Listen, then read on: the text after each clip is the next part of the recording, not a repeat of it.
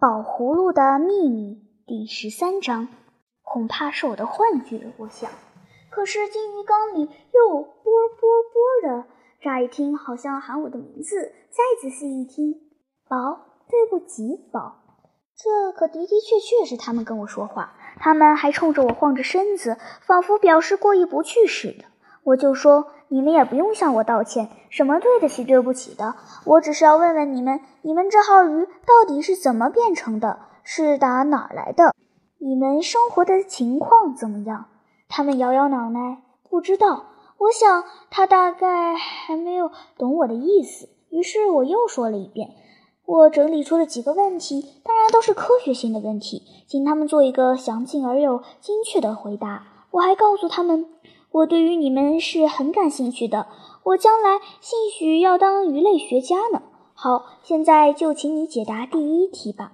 他们一个劲儿地摇脑袋，不知道，我们没学过。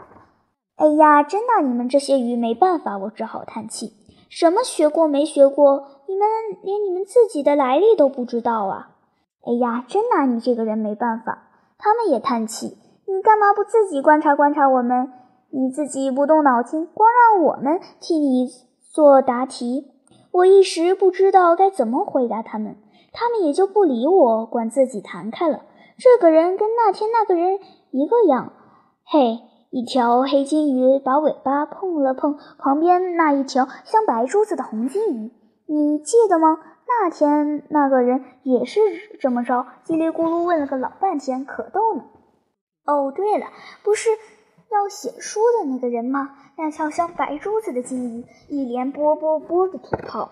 对，他说他要写一本书，叫做《金鱼的生活》。他说他不知道要写什么，硬要咱们帮他的忙，不是吗？好家伙，他真爱唠叨。那不叫唠叨，叫做提问题。好家伙，他真爱提问题。你们怎么变得这么漂亮啊？你们变成了金鱼之后，心。心怎么样啊？有什么感想啊？你们的思想情况怎么样啊？这个怎么样？那个怎么样？没个完。这时候我忍不住要插嘴了。那你们是怎么回答他的？什么也没回答，我们一条也答不上。这就太奇怪了。我说，这些都是关于你们自己的问题，怎么会答不上？你们兴许不知道你们自己是鲫鱼变的，因为你们没看过科学画报。可是别人。问你们的思想情况怎么样？这难道你们也答不上来吗？难道你们连自己的思想情况都不了解吗？黑金鱼本来调转尾巴要游开去了，听见我这些话，他又转头来。那么你呢？他不等我回答，又加了一句：“因为一些思想情况，别人还比你自己了解些呢。”什么别人是谁？比如你的宝葫芦？什么？我很不高兴。你说什么？可是鱼缸里再没有一点声音了。我等了好一会儿，还是静得很。突然，这真是一个了不起的大发现。我发现不太对劲，鱼怎么会说话呢？谁都知道鱼是没有声带的。你们想想，一条金鱼和一个人辩论，这难道可能吗？这难道合理吗？不管你拿什么理由来说，不合理。我兜里也发出了声音。你也同意我的看法，宝葫芦？那当然，宝葫芦慢条斯理地说：“事实确实如此。鱼类不单是没有发声器官，而且它们的头脑也长得有限有限，不可能有那么多思想。可不是？可见我怀疑的很有道理。我是用科学态度来看这个问题的，同志们。我认为一个人，哪怕他已经退出了科学小组，可也总得用科学态度来研究一切事情，那才不至于错误。”所以这会儿宝葫芦也承认我的对，他也认为。那么宝葫芦呢？我忽然听见一个鱼缸里的声音问我。宝葫芦说：“鱼类没有发声器官，难道宝葫芦自己有这号器官吗？至于宝葫芦的头脑，嗯，对不起，根本宝葫芦就从来没有一个头脑，连鱼儿都不如。那它怎么会说话呢？不但这样，宝葫芦还会变出东西来，那又是怎么回事呢？”比如我先前在河边吃的那个东西，到底打哪儿来的？怎么会一下子冒在我的手上来？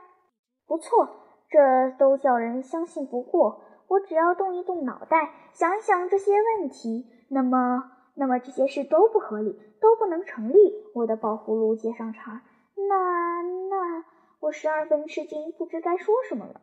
那你这宝贝，那我就不是什么宝贝，就没有什么神奇。那你要什么有什么也是不可能的事儿，那你白搭。我失望的嚷了起来。那还行。宝葫芦义正言辞地说：“那你就别怀疑我，什么合理不合理呀？可能不可能呀？你对别的事尽可以这么去研究，可别这么研究我。你要是这么研究我，那对你自己可没有好处。”他这么一讲，才把我的思想闹清楚了。同志们，我刚才还说来着，一个人得用科学态度来研究一切问题。可是，一提到这个宝葫芦问题，嗯，那没办法，不得不例外看待。因为宝葫芦并不是什么马马虎虎的普通玩意儿，而是我的宝贝，可以使我自己得到幸福的宝贝。我非相信它不可。我得相信它的魔力。假如它没有什么魔力的话，那我不就等于没有得到宝葫芦吗？那还有什么意思？